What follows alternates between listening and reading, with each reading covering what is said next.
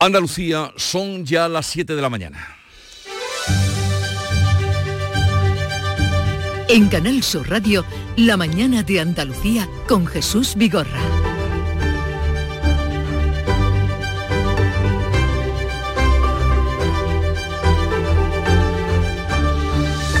Buenos días queridos oyentes, es jueves 19 de octubre y Joe Biden y Benjamín Netanyahu han acordado esta noche, hora española, la entrada de ayuda humanitaria a Gaza desde Egipto. El Cairo dejará entrar 20 camiones con agua y comida y medicamentos, eso sí, cuando se arreglen las carreteras, aunque las necesidades, según apunta la ONU, serían de 100 camiones al día.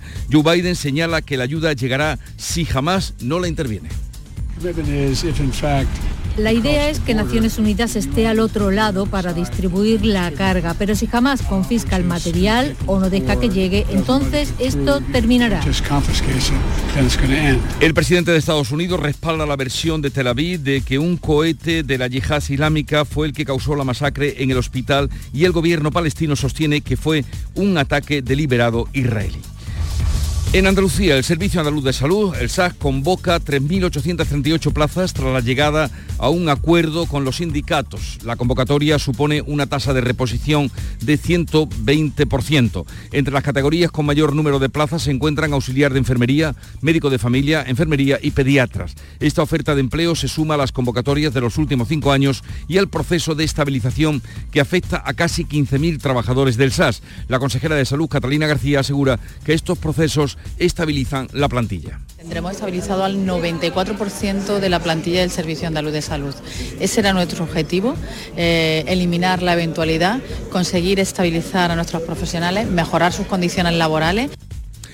El Senado convoca hoy a las comunidades autónomas. Estarán los presidentes para debatir sobre la amnistía. No asisten ni miembros del gobierno, ni tampoco los presidentes autonómicos del PSOE, ni el del País Vasco, Urcullo, que dejan la réplica por parte de los socialistas al líder de los andaluces, el senador Juan Espadas. El presidente catalán Per Aragonés abrirá la sesión intervendrá 10 minutos y después se irá. El andaluz Juanma Moreno será el tercero en intervenir e insta a Aragonés a debatir.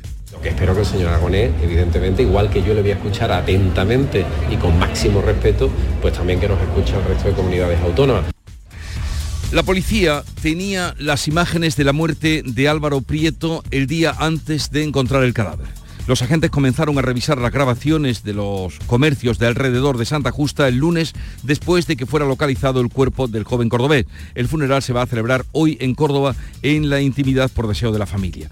Y la Junta va a incorporar 37 nuevos mamógrafos en el Día Internacional contra el Cáncer de Mama, que es hoy. La Sociedad Andaluza de Oncología insta a las mujeres a realizarse las revisiones. Este año se diagnosticarán 6.000 mujeres en Andalucía y de ellas, de eh, esas 6.000 que se van a diagnosticar, 8 de cada 10 van a superar la enfermedad. Por otra parte, una nueva borrasca se espera que deje hoy lluvias generalizadas e intensas en Andalucía. La Agencia Estatal de Meteorología ha activado ya el aviso amarillo por precipitaciones en comarcas de Huelva, Cádiz, Sevilla y Córdoba, que pasará a naranja conforme vaya avanzando el día y se extenderá a las provincias de Málaga. El portavoz de la Agencia Estatal de Meteorología es quien ha anunciado y quien ha advertido de que se esperan lluvias y vientos de hasta 80 kilómetros por hora. Pero vamos a ver cómo viene el día en cada una de las provincias andaluzas. Comenzamos en Cádiz, Salud Botaro. 22 grados tenemos a esta hora, 23 de máxima y aviso amarillo por lluvia y viento. En este momento no llueve. En este momento no llueve. ¿Y qué ocurre en el campo de Gibraltar, Ana Torregrosa? Ahora mismo tampoco está lloviendo, tenemos 21 grados, la máxima prevista 24, pero sí que hay previsión de precipitaciones, está el cielo cubierto. En Jerez, Pablo Cosano. 22 grados marca el termómetro, 24 de máxima prevista y tenemos eh, alerta amarilla en la campiña y naranja en la sierra por viento y precipitaciones. Por Huelva, ¿cómo viene el día, Sonia Vela? Con un aviso naranja por esas fuertes rachas de viento que preocupan, podrían ser muy intensas en el litoral y de hasta 100 kilómetros hora. Cielos cubiertos, ahora mismo no llueve sobre la capital, tenemos 21 grados, la máxima 25. En Córdoba, Miguel Vallecillo. De momento 19 grados y cielo cubierto. Vamos a tener hoy un día lluvioso y ventoso eh, eh, con avisos amarillos y naranja, la máxima de 23. Pero en este momento ni gota, ¿no? De momento nada, ha llovido muy poquito esta noche. En Sevilla, Antonio Catoni. En Sevilla también esperando, a la espera de esos fuertes vientos y lluvias intensas y persistentes en el día de hoy. Cielos, por supuesto, cubiertos y tenemos 20 grados de temperatura hasta ahora. ¿Cómo amanece Málaga, María Ibáñez? Pues con los cielos también cubiertos, 20 grados de temperatura, esperamos máximas de 24, la previsión de aviso naranja a partir de las 12 de este mediodía en, en numerosas comarcas de nuestra provincia. Lluvia y mucho viento. ¿Y por Jaén qué tenemos, César Domínguez? Pues desde las 6 de la mañana aviso amarillo en Sierra Morena, en el Condado y en Cazorla y Segura, que será naranja a partir de las 12, ambos por lluvia y vientos. Tenemos 18 grados, llueve en el norte de la provincia. ¿En Granada, en Carra? Cielos cubiertos, 14 grados ahora, llegaremos a 24 y a partir del mediodía entramos en aviso amarillo por riesgo de vientos y lluvia fuerte. ¿Qué día se espera en Almería, María Jesús Recio? Un día también de viento y algo de lluvia. Estamos en aviso naranja desde las 12 en Poniente y la capital por viento. Por la tarde aviso amarillo en estas zonas por lluvia. Rachas que pueden llegar hasta los 90 kilómetros por hora. El cielo está nuboso. Tenemos 20 grados y la máxima no subirá mucho hasta los 25. Pues como ustedes han comprobado, todo es podría, podría, vendrá vendrán, Creo que el deseo está muy por encima de la realidad. Pero en fin, llegarán las lluvias.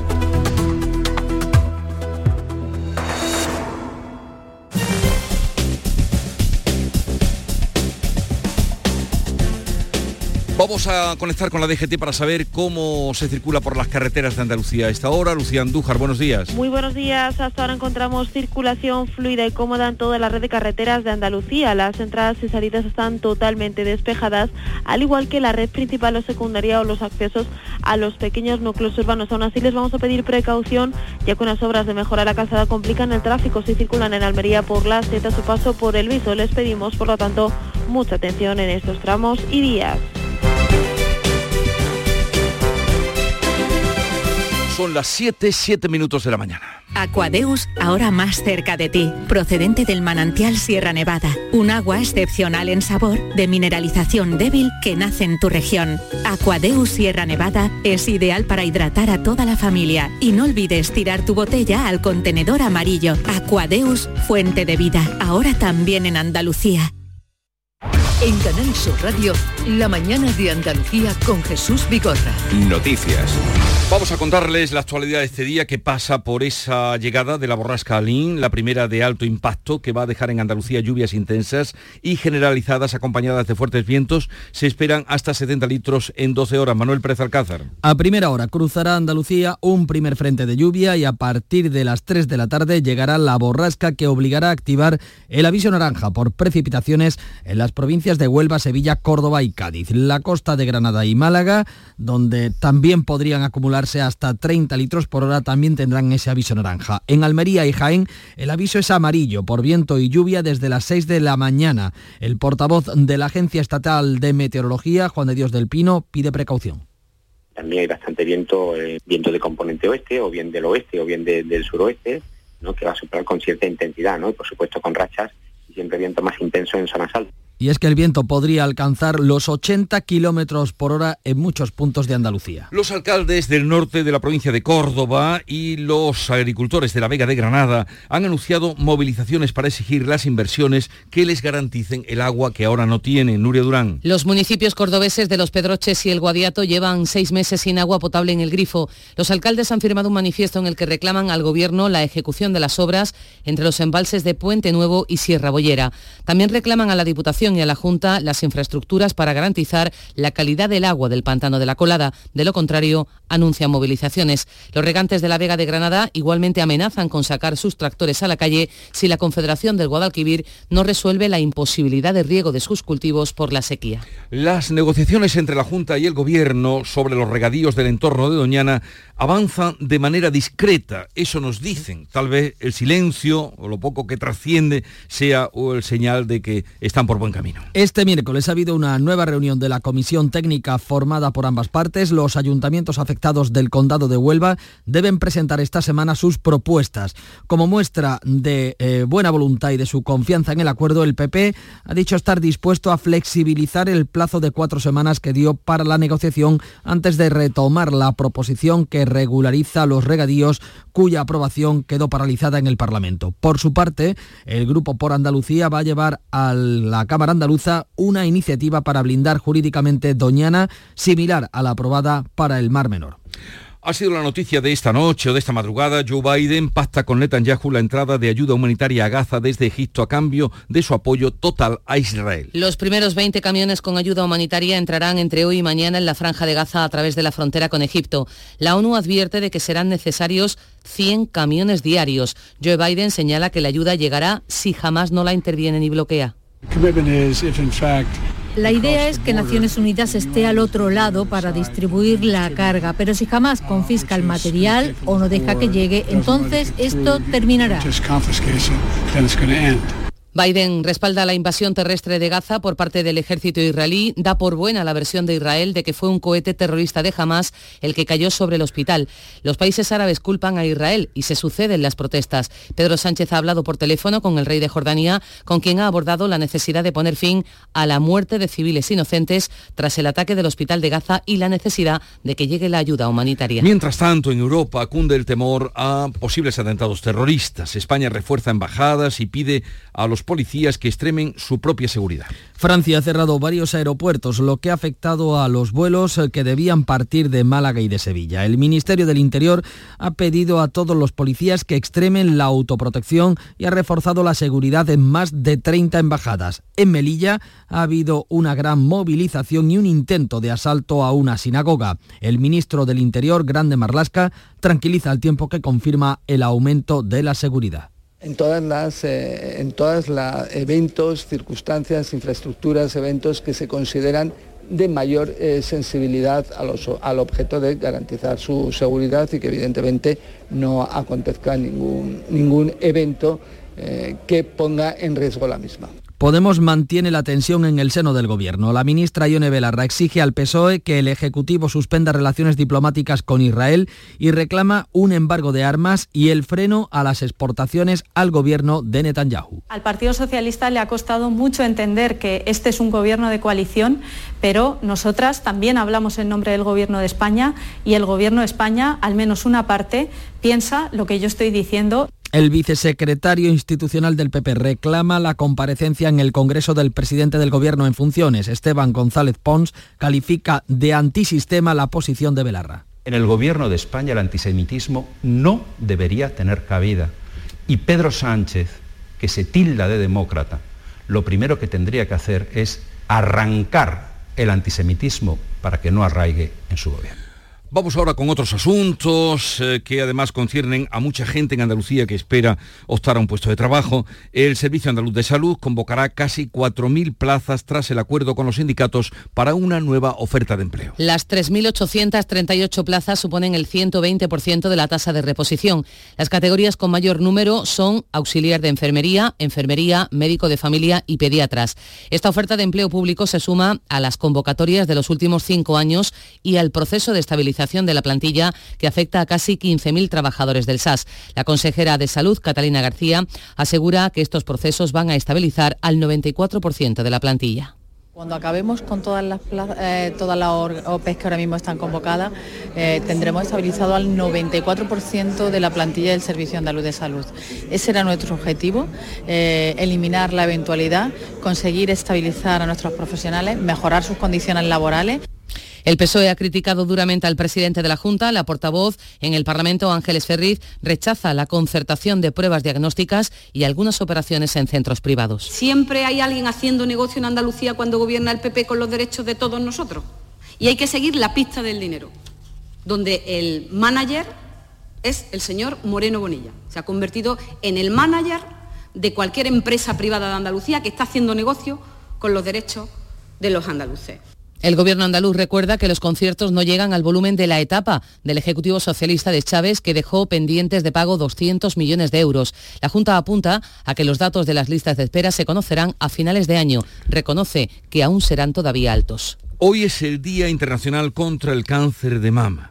La Sociedad Andaluza de Oncología insta a las mujeres a realizarse las previsiones y asegura que 8 de cada 10 diagnosticadas lo superan. La Junta incorpora 37 nuevos mamógrafos para diagnosticarlo. Este año serán diagnosticadas unas 6.000 mujeres en Andalucía. La Junta incorpora esos 37 nuevos mamógrafos y recomienda a las mujeres acudir a las revisiones preventivas. Las más afectadas son las mayores de 50 años. El doctor Alejandro Falcón oncólogo del Hospital Virgen del Rocío de Sevilla, asegura que los avances en los últimos tratamientos terapéuticos son claves para superar la enfermedad. Es muy importante la investigación en el cáncer de mama y afortunadamente pues cada vez existen más ensayos clínicos, más tratamientos más innovadores eh, que disponemos en más hospitales de Andalucía y bueno, que la población también sea consciente de, de, la importancia de la investigación, de la investigación pública, de la investigación privada en este ámbito y que todos pues de una manera u otra podemos colaborar. El cáncer de mama es de los más frecuentes, tiene cura y también afecta a los hombres. Últimas revelaciones en el caso de Álvaro Prieto. La Policía Nacional ha reconocido que tenía las imágenes de la muerte del joven cordobés desde el día antes del hallazgo del cadáver en un tren de Santa Justa, pero que no se visionaron hasta que apareció el cuerpo. La policía justifica que el domingo recibió las imágenes de la cámara de seguridad de una gasolinera, pero no pudo revisarla por el gran volumen de pruebas que manejaba, miles de horas de grabación. En la nota explica que esas imágenes muestran cómo Álvaro trepa al techo del tren por la intersección entre dos vagones y una vez en la parte superior cae fulminado por el hueco donde el cuerpo quedó oculto hasta que el tren se puso en movimiento el lunes. También señala la policía que el lugar donde fue hallado el cadáver iba a ser revisado la mañana, en la que fue descubierto de modo fortuito por un cámara de televisión. Álvaro Prieto será despedido hoy en un funeral íntimo. Los presidentes autonómicos van a debatir esta mañana en el Senado sobre la ley de amnistía. El catalán Per Aragonés será el único que defenderá la amnistía ante la ausencia de los miembros del gobierno, de los presidentes autonómicos socialistas y también del presidente de eh, del País Vasco. El presidente catalán será el primero en tomar la palabra, seguido del presidente gallego Alfonso Rueda y el andaluz Juanma Moreno. Aragonés se dirigirá a la comisión en catalán, su intervención durará 10 minutos y se marchará sin escuchar a los presidentes populares. Juanma Moreno le insta a debatir. Me parece una buena noticia que, se integre, que sume, que no aísle a Cataluña. Cataluña no hay que aislarla, hay que sumarla, hay que integrarla y por tanto que haya un foro multilateral. Y lo que espero que el señor Aragonés, evidentemente, igual que yo le voy a escuchar atentamente y con máximo respeto, pues también que nos escuche el resto de comunidades autónomas. El secretario general del PSOE andaluz, el senador Juan Espadas, portavoz en esta comisión, será la única voz socialista en un debate convocado por el PP que tiene mayoría absoluta en el Senado. El Tribunal Constitucional ha dicho que no resolverá hasta el próximo verano los recursos de los condenados en las piezas políticas de los seres, entre ellos de los expresidentes Griñán y Chávez. El Constitucional, que ya está estudiando los recursos bajo la dirección de su vicepresidenta Inmaculada Montalbán, explica en un comunicado que debe analizar 12 recursos de amparo de gran complejidad jurídica y de interés general. El tribunal asegura que el informe publicado en medios de comunicación sobre la admisión a trámite de esos recursos de ninguna manera anticipa el sentido de la sentencia. Y por otra parte, la Comisión Europea lleva a España ante el Tribunal de Justicia de la Unión Europea por la falta de independencia de Adif. Bruselas acusa a España de no estar cumpliendo varias disposiciones al no garantizar la independencia para la creación de un espacio europeo ferroviario común. El Ejecutivo Comunitario señala la falta de independencia de la administración del administrador de infraestructuras de Adif, pero también de Renfe. En caso de que el Tribunal de Justicia de la Unión Europea dé la razón a la Comisión y el Gobierno mantenga su incumplimiento, Bruselas puede solicitar el establecimiento de multas diarias. El Tribunal Constitucional se prepara para avalar el impuesto a las grandes fortunas que ha recurrido Andalucía y Madrid por invasión de competencia. El recurso de la Comunidad de Madrid se va a resolver la próxima semana. Anticipará el resultado del recurso presentado, en este caso por la Junta de Andalucía. La ponente, la magistrada progresista almeriense y vinculada a Málaga, María Luisa Balaguer, explica en su propuesta de sentencia que una comunidad autónoma no puede bloquear competencias estatales en materia fiscal. Madrid y Andalucía recurrieron el impuesto a las grandes fortunas que aprobó el Ministerio porque deja sin efecto la supresión del impuesto sobre patrimonio que había dispuesto la Junta de Andalucía y el Gobierno de la Comunidad de Madrid. El Partido Socialista perderá la alcaldía de Mijas, de Mijas por la moción de censura presentada por el Partido Popular con el apoyo de Vox y un concejal independiente. El de Mijas es el ayuntamiento más importante que gobierna el PSOE en la provincia de Málaga y el único que tiene en la Costa del Sol la moción de censura del PP, que cuenta con el apoyo de Vox y el único concejal de Por mi Pueblo, convertirá a la popular Ana Mata en nueva alcaldesa sustituyendo al socialista José Le González. Ana Mata.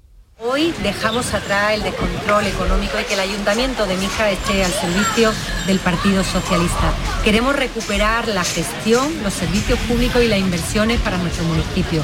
El secretario general del PSOE eh, de Málaga, Daniel Pérez, critica la moción. Aquí se demuestra la doble vara de medir del Partido Popular. El Partido Popular, el mismo que está pidiendo una investidura de Feijó porque era la lista más votada, en Mijas pone una moción de censura frente al Partido Socialista, que fue la lista más votada y que ganó las elecciones. Detenida cinco personas en Níjar, Almería, por vender y obligar a prostituirse a una menor.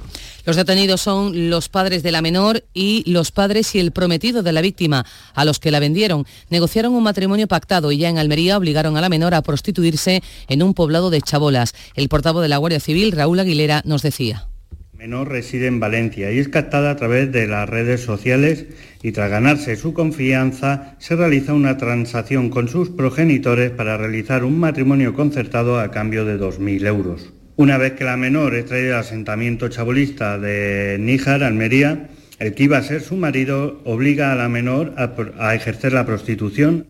Todos han quedado a disposición judicial. Y todo bastante horrible, la verdad. 7, 21 minutos de la mañana, enseguida vamos con la revista de prensa que ya tiene preparada Paco Ramón. La mañana de Andalucía. El flexo de Paco Reyero sigue brillando. Y esta temporada más. Si ya nos venías escuchando en Canal Sur Radio, esta temporada seguimos contigo también de lunes a jueves a las 12 de la noche en Radio Andalucía Información. Con el análisis y las entrevistas más singulares del mundo de la cultura. Entonces yo, mi sección esta, la voy a hablar de calambrazos. Desde el lado más íntimo y personal. Con un estilo casi artesanal. El flexo es un faro en un mar de incertidumbres. El flexo de Paco Reyer. Esta temporada de lunes a jueves a las 12 de la noche en Radio Andalucía Información. Estados Unidos avala la versión de Israel de que la matanza del hospital se produjo por un cohete lanzado desde Gaza. Este es un asunto de los preferentes en la prensa de hoy, Paco. ¿Qué destacan los periódicos del encuentro de Biden y Netanyahu en Israel? Esa es una lista de ese encuentro. El mundo titula Biden respalda a Israel, pero le pide que evite la rabia de Estados Unidos tras el 11S. En su editorial, el periódico de Unidad Editorial cuenta que los países árabes ante el cortafuego de Joe Biden, que es lo que se plantea. Dice el periódico que la visita del presidente norteamericano dejó un primer resultado alentador, la luz verde israelí a la entrada a Gaza, de la ayuda varada en la frontera, pero ahora se necesita, añade, que los países árabes redoblen los esfuerzos diplomáticos para evitar un conflicto regional que solo añadiría sufrimiento a los palestinos cuya causa dicen defender. En un análisis del periodista Alberto Rojas, sobre la autoría mm, de ese, ese ataque eh, o esa explosión en el hospital de Gaza. Cuenta cómo los miembros de una comunidad, una comunidad internacional inteligencia de fuentes abiertas, se analiza todas y cada una de las imágenes publicadas para determinar la geolocalización y trayectoria de un proyectil que sufrió algún tipo de detonación interna y cuyos restos se precipitaron sobre el centro médico. Dice este analista que destaca la ausencia, a tenor de los resultados de esa eh, observación, de un cráter, de un gran cráter en el patio del hospital, algo que sí hubiera existido en el caso de caer una bomba israelí. El país también dice que Biden avala a la versión israelí sobre la matanza del hospital y que Netanyahu acepta que llegue ayuda a Gaza a través de Egipto. Serán 20 camiones. En su editorial habla de diplomacia contra reloj en Gaza. El diario de Prisa señala que la comunidad internacional tiene que actuar para frenar la tragedia y evitar una escalada en la región. Y concluye, toda hora que se gane antes de empeorar la situación se traduce en vidas salvadas, pero para que la esperanza se convierta o no se convierta en agonía es preciso que esos suministros se restablezcan y la ayuda humanitaria pueda llegar ya a la franja. Leemos en ABC también eh, apelando a la rabia, a que no se produzca esa rabia, eh, como dice Biden, actúa Estados Unidos tras el 11S. También destaca ABC el refuerzo de interior de la seguridad en 10 embajadas. Pide además eh, el Ministerio que los agentes de policía extremen su propia protección. El diario de Vocento dedica su editorial a la otra guerra que genera el conflicto de Oriente Próximo, a la guerra informativa. Extremar el rigor periodístico, titula. Y recuerda que en los conflictos armados las estrategias de desinformación y propaganda deberían obligarnos a todos, a los medios, a redoblar nuestra exigencia y prudencia informativa. Hoy hay debate sobre la ley de amnistía en el Senado con mm, presencias, los varones del Partido Popular, pero grandes ausencias. ¿Qué dicen hoy los periódicos? Pues mira, vamos a la portada del diario El País, que cuenta que Aragonés defiende hoy la amnistía frente a los varones del PP en el Senado. Destaca esas ausencias de los miembros del gobierno, de los presidentes eh, socialistas, también del Lendagari Íñigo Urcullo. Ya en páginas de interior hay un artículo de opinión sobre la postura del PP al hilo de esta Comisión General de las Comunidades Autónomas de Eva Grado, que se llama La oposición del por si acaso.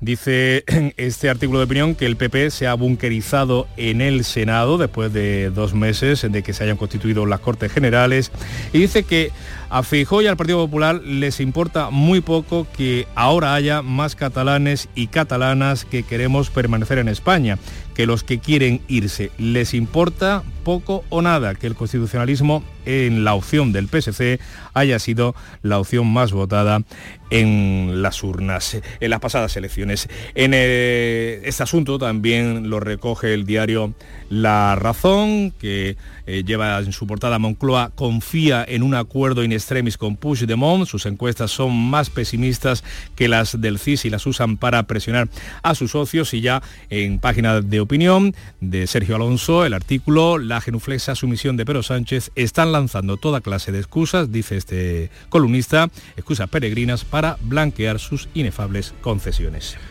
Eh, lean ustedes, vayan al kiosco, lean la prensa que aquí hemos apuntado algo de lo que hoy aparece. Muy poco de lo que aparece. De lo que aparece, pero bueno, ahí están esbozados los principales temas. Nuria Gaciño, buenos días. Hola, ¿qué tal? Muy buenos días. Vamos con la información deportiva. Ambicioso proyecto el que ha presentado el Cádiz. ¿Por qué? El macroproyecto llamado Sportec, que pretende transformar la provincia de Cádiz con espacios multifuncionales, constaría de una ciudad deportiva y tecnológica. Se espera que venga a revolucionar la economía gaditana, generando empleos en torno a la industria deportiva. Todo ello está enmarcado en el plan impulso de la Liga de Fútbol Profesional cuyo presidente Javier Tebas, invitado al acto de presentación, ha elogiado este proyecto, ya que la intención a largo plazo es que los equipos sean sostenibles y tengan pertenencia a la ciudad. No puede ser solo sufrir en el nuevo Mirandilla cada 15 días. Jenny Hermoso vuelve a la convocatoria de la selección femenina. No juega con España desde la conquista del Mundial el pasado 20 de agosto.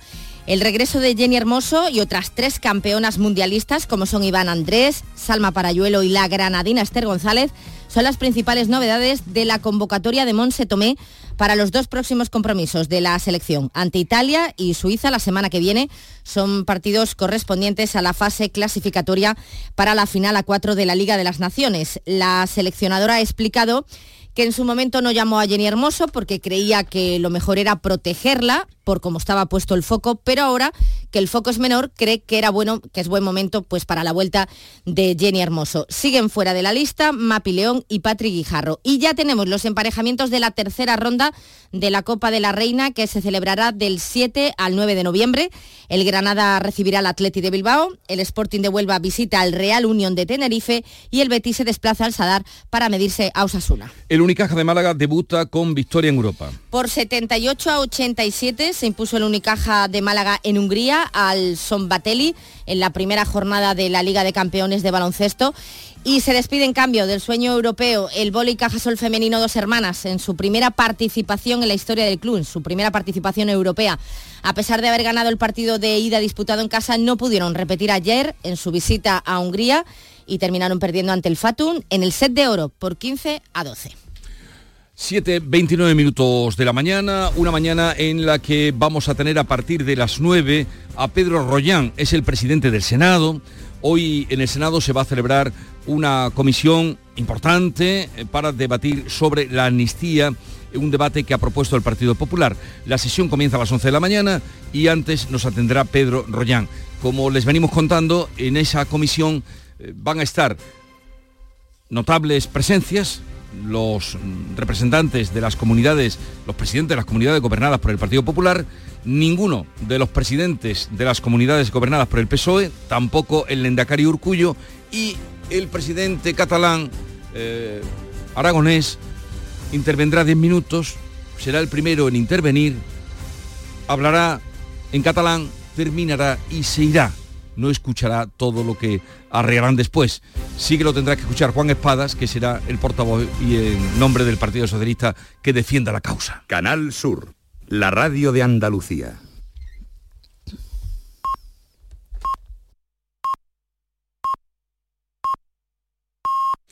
Andalucía son las siete y media de la mañana. En Canal Sur Radio, la mañana de Andalucía con Jesús Vigorra. Y a esta hora con Nuria Durán damos cuenta de los titulares de las noticias que le venimos contando esta mañana.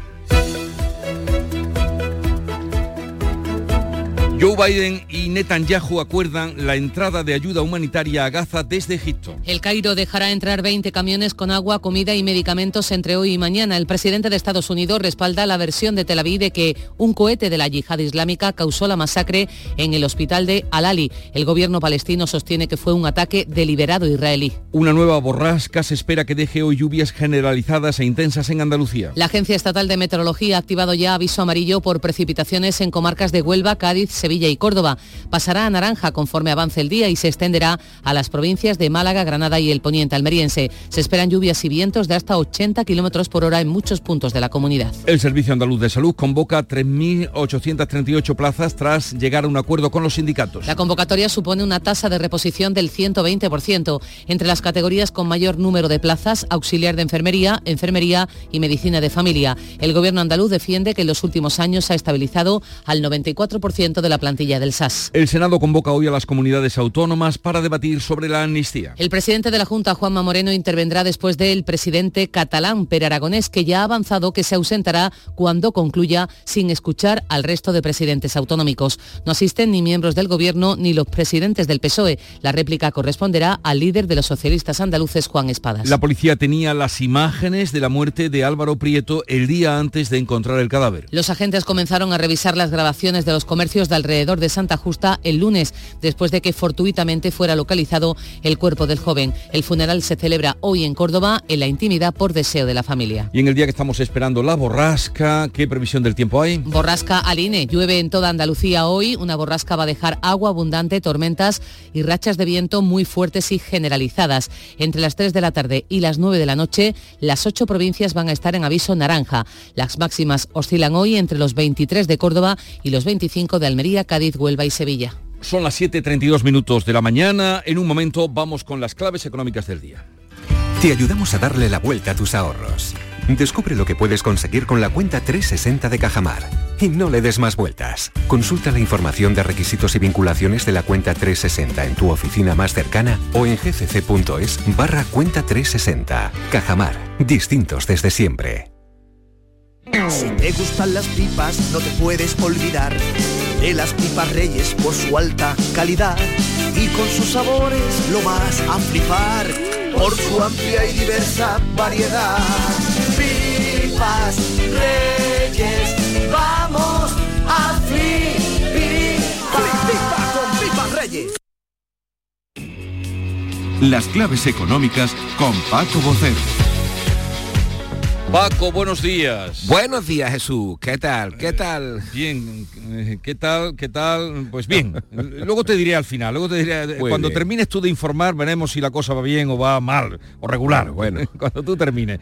Eh, el hecho es que estamos a jueves y vamos a ver qué nos ofrece la actualidad económica y qué claves tenemos para hoy, Paco. Pues mira, comenzamos con la publicación por parte del INE del índice de confianza empresarial, el armonizar nuestro país correspondiente ya a este último trimestre del año. El del tercero subió un 2,6% respecto al segundo, con un 22% de los establecimientos empresariales de las empresas que preveían ese tercer trimestre favorable y con un 17 que lo veían de forma pesimista. Eh, hay que recordar que el viernes, el último viernes de este mes, el viernes 27 de octubre, se va a publicar el avance de la contabilidad nacional del tercer trimestre, es decir, el PIB, y vamos a mirar si esas previsiones que hicieron los empresarios de un mayor optimismo se plasman de alguna manera entre julio y septiembre, teniendo en cuenta varios factores, factores como la temporada turística, sus resultados, la tendencia a la baja de los indicadores industriales, el comportamiento estacional, pero también sólido, del empleo o la, marcha de la, o la marcha de la demanda externa, de la balanza comercial, que por cierto, hoy publica los datos correspondientes a agosto y esperemos que sigan siendo buenos en tendencia como siempre. Muy bien. Eh, ayer el observatorio de CETELEN decía que 7 de cada 10 españoles han cambiado sus hábitos de consumo por la subida de precios en el último año. Un número muy elevado, ¿no te parece?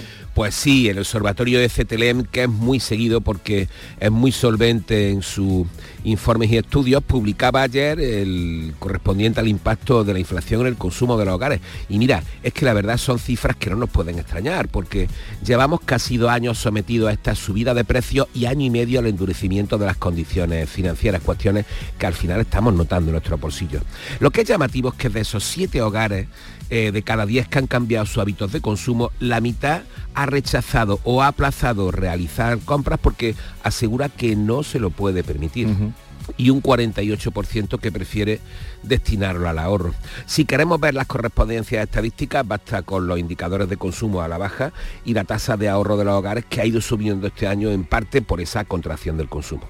Por cierto, en relación a esto también se conoció ayer la inflación europea, que quedó al 4,3, dos décimas por debajo del dato adelantado y a la baja generalizada en las economías del continente, especialmente las centrales, con mención a Alemania. Eso sí, salvo nuestro país, donde eh, ha repuntado casi un punto, nueve décimas en septiembre, y esta vez hemos sido la excepción, pero al alza, no a la baja. Bueno, algo que queremos saber, Paco, y es qué está sucediendo con el petróleo y el conflicto de Oriente Próximo. Pues mira, eh, de forma puntual, porque lo estamos siguiendo así. Ayer dio un nuevo impulso hasta arriba, hasta rozar los 92 dólares el barril de Brent por la exigencia iraní de que la OPEP embargue el petróleo de forma total a Israel.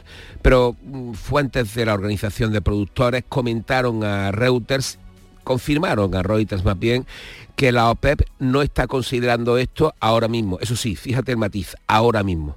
Lo cierto es que la situación es muy inestable, como nos podemos imaginar, pero también recordemos que llegó a los 28 dólares a finales de septiembre, o sea, hace apenas tres semanas, solo con la expectativa de nuevos recortes que al final quedaron diluidas justo antes de estallar el conflicto. Por cierto, hoy Funcas presenta sus nuevas previsiones y seguramente habrá comentarios al respecto. Y tú mañana ya nos comentarás.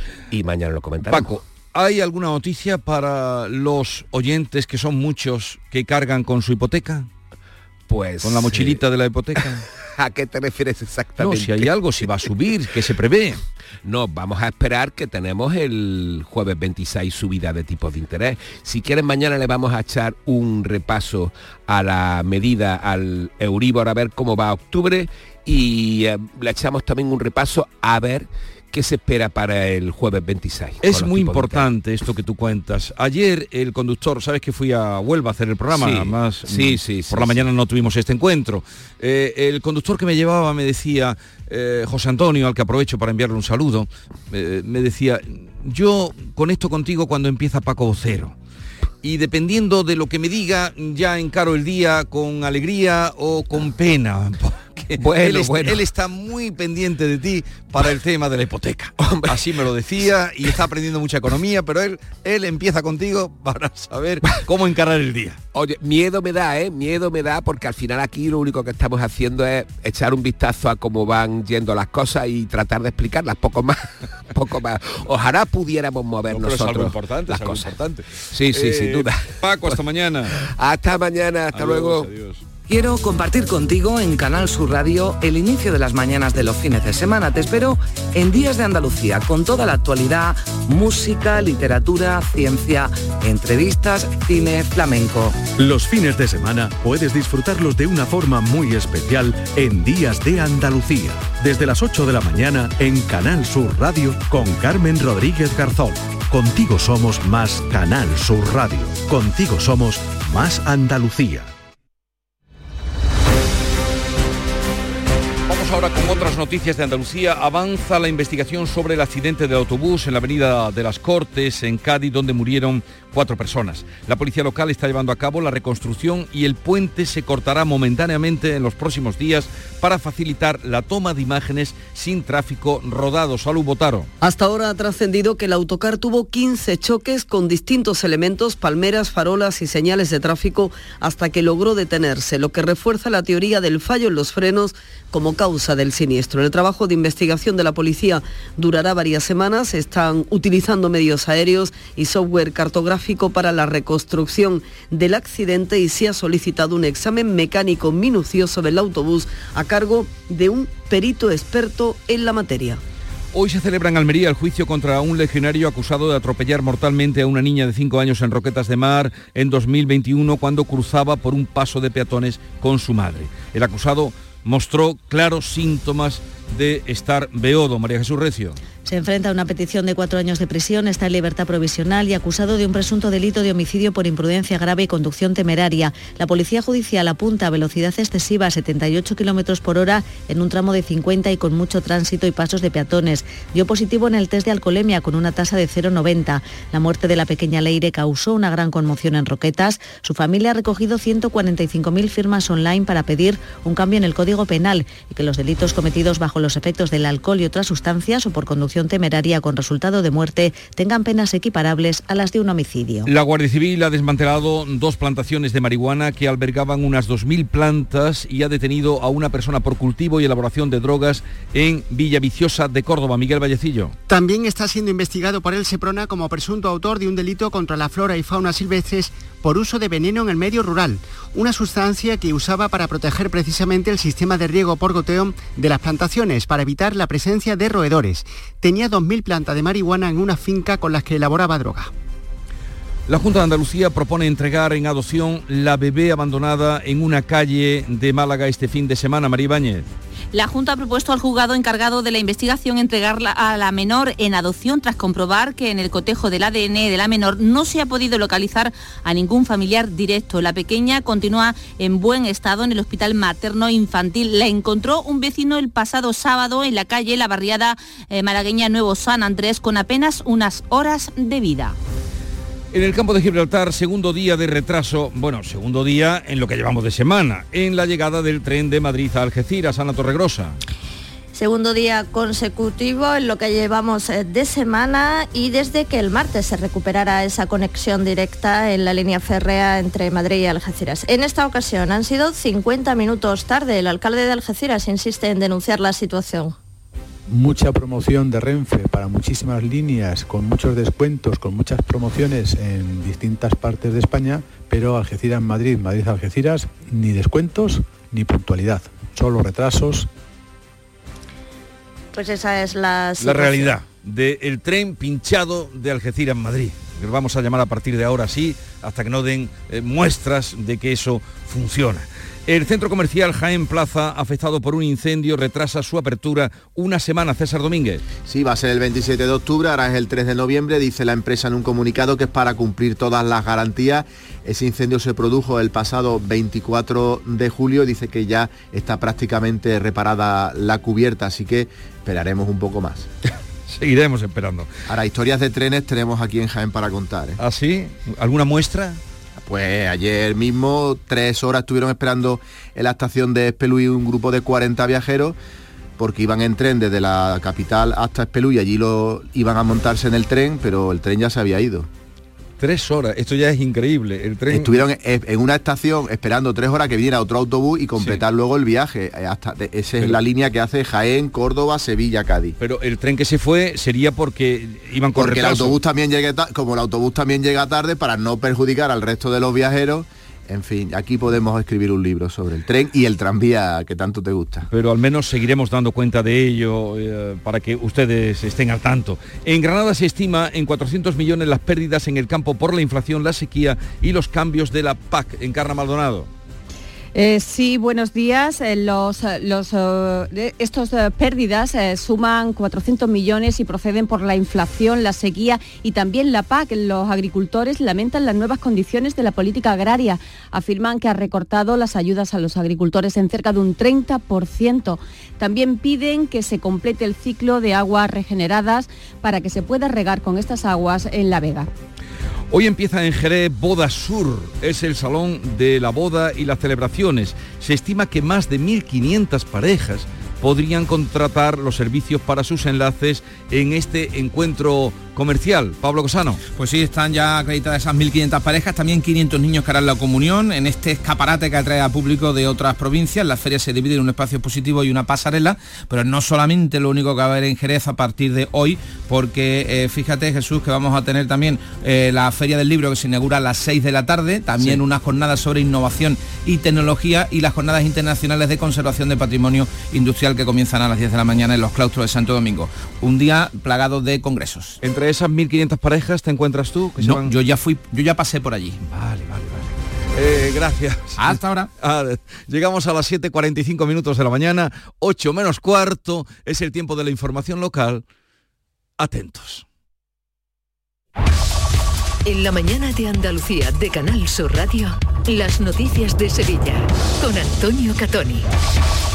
Buenos días, estamos ya en aviso amarillo por fuertes vientos y lluvias intensas y persistentes, aviso que a partir de mediodía sube de escala. Atención porque durante las próximas horas las autoridades recomiendan extremar la precaución al volante y también en zonas donde haya objetos que puedan caer por efecto del viento. Los parques ya están cerrados. Antes de que acabe el año se reunirá por primera vez la mesa técnica que abordará la ley de capitalidad para Sevilla, así lo anunciaba el presidente de la Junta tras reunirse con el alcalde. Ley que, por cierto, hoy protagoniza el Pleno Municipal. También se anunciaba como inminente la aprobación del decreto de apartamentos turísticos que permitirá al ayuntamiento limitarlos.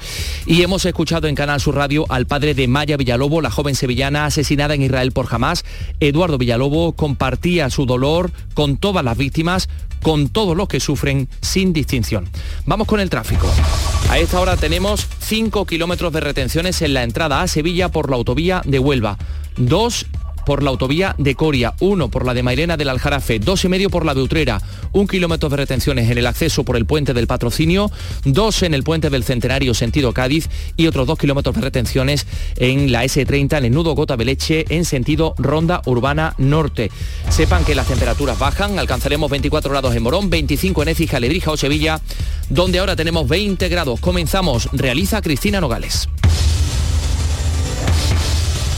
No lo pienses más. Este año haz borrón y casa nueva con la hipoteca joven IN95. La hipoteca que estabas buscando. Porque te financiamos hasta el 95% del menor valor entre tasación y compraventa. Para más información, acerca de nuestras oficinas o entra en cajaruraldelsur.es. Te sobran razones para venir a Caja Rural del Sur. Hipoteca joven IN95 de Caja Rural del Sur. Formamos parte de ti. El llamador. Los lunes a las 10 de la noche. En Canal Sur Radio, las noticias de Sevilla. 747 Meteorología ha activado ya los primeros avisos por la llegada de la borrasca Alín a la provincia. El nivel de alerta va a aumentar de acuerdo a lo previsto a partir de mediodía porque se esperan fuertes vientos y lluvias intensas y persistentes. Durante estas próximas horas será conveniente extremar la, la precaución al volante y en general en las zonas de arbolado donde haya estructuras metálicas u objetos que puedan caer por efecto del viento. Ya están cerrados los parques de la ciudad de Sevilla. Más datos, Asunción Escalera. Un viento que va a soplar con fuerza de componente oeste que podría llegar a alcanzar rachas de 80, incluso 90 kilómetros hora de forma puntual. A diferencia de lo ocurrido el martes, hoy sí se esperan lluvias persistentes que pueden dejar entre 15 y 30 litros por metro cuadrado en una hora y una acumulación de 70 en 12 horas. Por estos fenómenos se están activando avisos de nivel amarillo en todas las comarcas de la provincia. Será naranja por precipitaciones en la Sierra Norte y en la Campiña entre las 3 de la tarde y las 9 de la noche. Más cosas, la ley de capitalidad es uno de los asuntos que encabezan el orden del Pleno Municipal de Sevilla, que está previsto para hoy, que va a comenzar hoy. Ya sabemos que Gobierno Central, la Junta, Ayuntamiento van a celebrar una primera mesa técnica para abordar esa ley de capitalidad antes de que acabe el año, entre los meses de noviembre y diciembre. Esa es una de las principales conclusiones del encuentro institucional que mantenía Juanma Moreno y José Luis Sanz, el presidente de la Junta y el alcalde de Sevilla. Se convoca con el objetivo de retomar las singularidades de Sevilla, tal y como destacaba el presidente del Ejecutivo Autonómico con las tres administraciones presentes para que fueran analizando y fueran evaluando eh, en qué consiste esa posible ley, qué recursos habría que poner, qué ámbito competencial, en definitiva todo lo que tiene que tener un proyecto de esa envergadura. Y eso es lo que vamos a poner en marcha.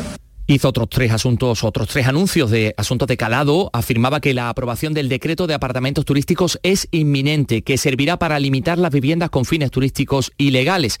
Eh, tanto Moreno como José Luis han reclamado a este respecto un encuentro a tres con el Gobierno Central para abordar también la situación de los barrios más desfavorecidos. Juanma Moreno ha comprometido fondos en los próximos presupuestos para la licitación del subtramo 3 de la línea 3 del metro. Y tanto el presidente de la Junta como el alcalde han apostado por una ampliación a lo grande, han dicho, del Museo de Bellas Artes. El alcalde ha agradecido la buena sintonía con la Junta. José Luis Sanz. reunión muy positiva donde la Junta de Andalucía, el presidente de la Junta muestra todo su apoyo a esta ciudad y es una pena, es una pena que ese esfuerzo político, ese esfuerzo inversor que está haciendo la Junta de Andalucía en la ciudad de Sevilla no se vea correspondido y no lo haga también el Gobierno de la Nación. 7.50, la Audiencia Nacional ha decretado secreta la investigación abierta por la muerte de Maya, la joven sevillana asesinada por Hamas en Israel y también por la desaparición del ciudadano vasco Iván Iyarramendi, secuestrado junto a su esposa por el grupo terrorista. El padre de Maya, profesor de biología en la Universidad de Sevilla, ha vuelto tras el funeral de su hija este miércoles presidía o asistía a una concentración que se ha desarrollado a las puertas de su facultad, de la Facultad de Biología, en la que se guardaban cinco minutos de silencio. Un acto en el que recibía el apoyo de sus compañeros, entre ellos el rector también de la Hispalense. Eduardo Villalobo hablaba de su dolor y también del dolor de todas las víctimas. Escuchen. Maya era así de bondadosa. Maya nunca dijo una palabra mala de nadie, nunca. Y, eso me lo, me lo confirman sus amigas. Y evidentemente nosotros nos acordamos de quien sufre no nos importa quién, sea, eh, sus apellidos, dónde nació, a nosotros nos importa los que sufren y ya está. En declaraciones a Canal Sur Radio, la Policía Nacional reconoce que no recibió las imágenes del caso de Álvaro Prieto hasta la víspera del día en que se halló su cadáver. En ese gran volumen de imágenes que recibió estaban también las de la gasolinera que grabó el momento en el que el joven moría imágenes que solo se visionaron tras el fatal hallazgo. Así lo, indica, así lo indica la policía en un comunicado en el que ofrece un relato pormenorizado de su trabajo. Comunicado que nos resume Asunción Escalera. El día de la denuncia, 12 de octubre, se contactó con centros hospitalarios y asistenciales y en la jornada siguiente se reconstruyeron los últimos movimientos de Álvaro y se procedió a la búsqueda de testigos, localización de teléfonos e imágenes de cámaras de seguridad cercanas a la estación. El sábado se hizo una búsqueda amplia, incluyendo medios aéreos y drones, y el domingo, al no tener éxito, se optó por ampliar el dispositivo con los perros de la UME en la parte soterrada que comunica Santa Justa con San Bernardo, cuando no había circulación ferroviaria. El lunes el dispositivo conjunto de búsqueda con la UME se mantuvo en las inmediaciones de la estación para buscar en la zona de talleres y vías próximas que es donde apareció el cadáver. También se aclara que tras el visionado de una cámara de un establecimiento próximo se observa cómo Álvaro sube a la parte superior de un tren trepando justo por la intersección entre los dos vagones y que una vez arriba instantáneamente cae fulminado al interior del hueco existente. Allí quedó completamente oculto hasta que se produjo el movimiento del convoy en la mañana del lunes. 7 y 52 vamos con la información deportiva protagonizada por el Sevilla Real Madrid este fin de semana. Antonio Camaño, buenos días. Hola, ¿qué tal? Muy buenos días. Este sábado Sergio Ramos va a vivir uno de los partidos más especiales de su carrera tras su fichaje por el Sevilla. Este fin de semana llega su primer enfrentamiento con el que ha sido su equipo en los últimos 16 años y donde ha conseguido los mayores éxitos de su dilatada carrera profesional. Ahora está por saber si el nuevo técnico Diego Alonso le da la titularidad ante su ex equipo. Todo hace indicar que Sergio Ramos sí va a partir de inicio en ese enfrentamiento ante el Real Madrid. Y en el Betis, eh, debido a las múltiples ausencias con las que cuenta Pellegrini, viene entrenando los últimos días con una nómina amplia de canteranos, también con el regreso de dos de los internacionales, con Chadir Riad y Asandiao, y hoy llegará Abde, Petzela y Guido después de sus correspondientes partidos con las selecciones nacionales. Más confortable, más espacioso, más equipado. Así es el MG ZS gasolina, el subcompacto con 7 años de garantía que te da mucho más. Desde 13.990 euros. MG ZS, disfruta más por mucho menos. Precio sujeto a financiación, consulta condiciones en mgmotor.es. Ven a conocerlo a Motor Inglés, Avenida Fernández Murube 14, en la S30, Sevilla. La diversión te llama sin remedio. Saborea cócteles únicos, vibra con la música y grita de emoción con los partidos más épicos en Sin Remedio Premium Cóctel. Ven a conocernos y no te quedes sin tu reservado. Calle Arcos 33 Los Remedios. Las noticias de Sevilla. Canal Sur Radio. Los vecinos de Miraflores se concentraban la pasada tarde en la antigua fábrica de vidrios de la Trinidad para pedir que se sustituya el muro que se está levantando y el delegado municipal de urbanismo Juan de la Rosa ha asegurado que ya se ha reunido con los promotores para pedir un cambio en ese diseño. Se ha presentado oficialmente la Feria del Libro de Sevilla de este año entre el 26 de octubre y el 5 de noviembre, la Plaza Nueva y la Plaza de San Francisco y una mayor oferta de expositores, así lo decía el presidente de la asociación Rafael Rodríguez. Hay más expositores que el año pasado, hay muchos expositores nuevos que además por primera vez participan y muchos que son de fuera de Sevilla. tenemos en torno a una veintena de expositores que son de ámbito autonómico y nacional. La verdad es que la idea nuestra es lógicamente seguir creciendo. Y esta noche los jueves flamencos de la Fundación Cajasol, Juan Habichuela Nieto.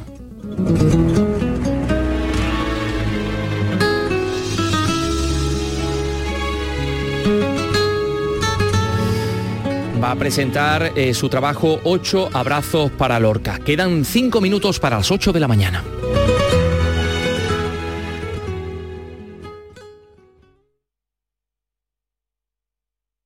Escuchas La mañana de Andalucía con Jesús Vigorra, Canal Sur Radio. Aquadeus, el agua mineral natural de Sierra Nevada, patrocinador de la Federación Andaluza de Triatlón, les ofrece la información deportiva.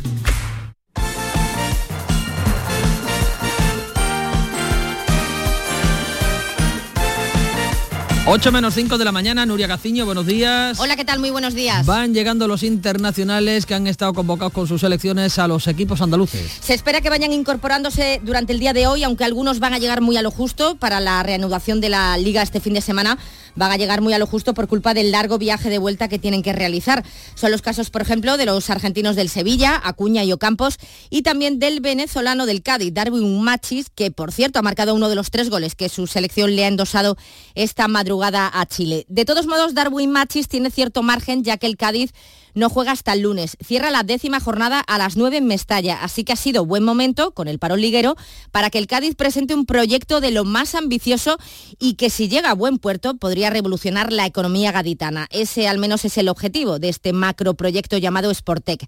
Constaría de una ciudad deportiva y tecnológica y la intención es la de generar empleos en torno a la industria deportiva. Todo ello está enmarcado en el plan Impulso de la Liga de Fútbol Profesional. Su presidente Javier Tebas, invitado al acto de presentación, elogiaba la iniciativa del Cádiz. Es la consecuencia de lo que viene siendo el Cádiz en los últimos años. Es un día de un arranque histórico a un proyecto que va mucho más allá de lo que es el evidentemente deportivo y, que van yendo muchísimos clubes españoles hacia ese camino de trascender al partido y ser todavía más parte de, tu ciudad, de tu entorno, de tu provincia, creando riqueza, creando industria, porque tiene capacidad Cádiz de hacerlo. Decía también Tebas que no solo va a ser el sufrir en el nuevo Mirandilla cada 15 días. El que desde luego está sufriendo desde el inicio de la liga es el Almería, que todavía no conoce la victoria. El domingo a las 4 y cuarto intentará revertir la situación su nuevo técnico Garitano, que se estrena en Montilivi ante el Girona, el equipo revelación. Anoche en el pelotazo Garitano se mostraba con confianza a pesar de las adversidades. Bueno, sabemos también dónde hemos venido y hemos aceptado venir sabiendo que bueno que había jugadores importantes con lesiones de larga duración, otros también que ya estaban tocados de antes y algún otro problemilla que hemos tenido. Bueno, al final ya dijimos que no íbamos a poner excusas, que estamos trabajando pues lo máximo para que para que el equipo gane y así va a ser, ¿no? Y seguro que, que el domingo veremos un equipo competitivo, seguro. Garitano que debuta en Montilivi el domingo y el que también debuta es Diego Alonso, el nuevo técnico del Sevilla que dirigirá su primer partido el sábado a las seis y media en el Sánchez Pijuán ante el Real Madrid. En el acto de entrega de los premios Blázquez que el Sevilla otorga al periodismo, entre los que este año se ha incluido al equipo de deportes de esta casa, el presidente José Castro nos contaba precisamente el difícil debut que va a tener Diego Alonso con el Madrid primero y la semana que viene con el Arsenal en la Champions. Tenemos dos Miura, ¿no? Pero hay que tener paciencia. Estoy seguro, seguro que el entrenador va a triunfar en el Sevilla Fútbol Club. También juega el sábado el Betis, a las 4 y cuarto visita al Getafe y el encargado de abrir esta décima jornada será el Granada que mañana a las 9 se mide a Usasuna en el Sadar. Pues una vez que finalice la jornada de liga, la semana que viene tendremos Champions y la selección femenina de fútbol. El 27 de octubre toca Italia en Salerno y el 31 en Zurich, Suiza, partidos correspondientes a la fase clasificatoria para la final a 4 de la Liga de las Naciones. Monse Tomé ya ha dado la convocatoria, la principal novedad es la vuelta de Jenny Hermoso. Estas son las explicaciones de la selección eh, aquello pues dio lugar a alguna especulación, pero no había ningún problema con ella en aquel momento. Era una jugadora en la que tomamos la decisión de no venir por protegerla porque creímos que en aquel momento eh, lo mejor para ella y para todos era eso. Eh, que mm, es una decisión deportiva, pues sí, pero es que al final las decisiones deportivas engloban muchas cosas y esas cosas que engloban las sabemos las personas que, estamos en el día a día trabajando y tenemos toda la información. Además de Jenny Hermoso, también han vuelto otras tres campeonas mundialistas, como son Iván Andrés, Alma Parayuelo y la granadina Esther González. Siguen fuera Mapi León y Patri Guijarro.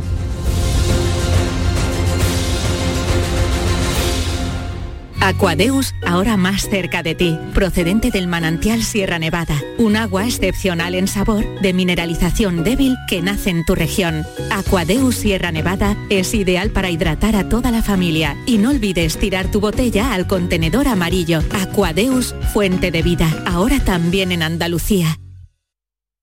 Canal Sur Radio, la radio de Andalucía.